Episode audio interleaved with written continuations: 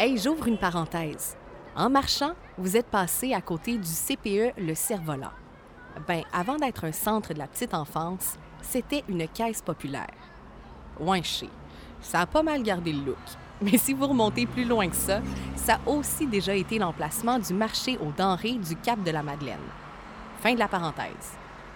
Ici, vous êtes dans la paroisse Saint-Lazare, qui serait la quatrième, mais en fait la troisième existante au Cap. Ouais, je le sais, moi aussi, j'étais plus sûre. je vous explique ce que j'en ai compris.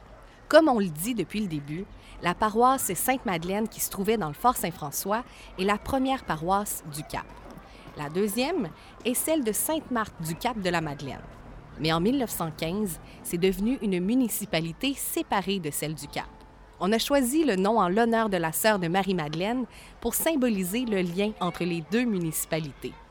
Toujours au 20e siècle, les différentes industries prennent de plus en plus de place, ce qui fait que l'ouest du Cap de la Madeleine se peuple davantage, puis ça donne aux habitants du coin une pas pire trotte à faire les dimanches matins pour aller à l'église.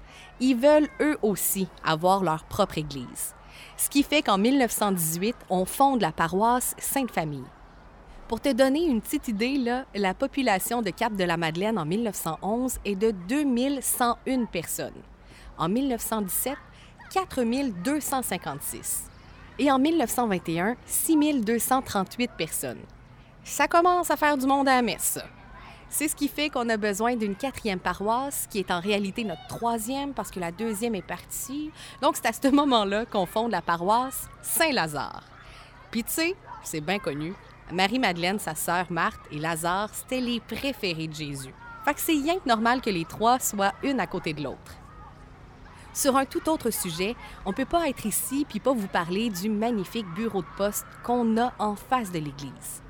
La première partie du bâtiment date de 1935.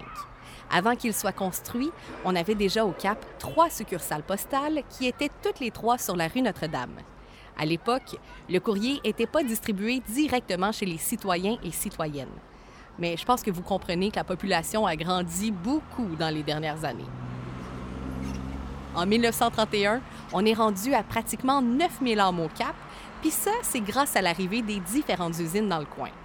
Ça fait que prospérité de la ville plus forte croissance démographique, on avait vraiment besoin d'un meilleur service postal. Et puis en passant, les usines, là, il y en a assez puis sont assez importantes pour que ce soit le sujet de notre prochain parcours. Fait que gênez-vous pas de venir faire un tour si l'affaire vous tente parce que c'est un pas pire gros chapitre de l'histoire du Cap.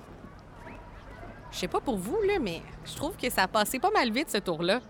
C'est pas mal la fin du premier parcours. Je suis contente de vous avoir raconté les histoires de mon chez nous. J'ai bien hâte de vous rejaser ça.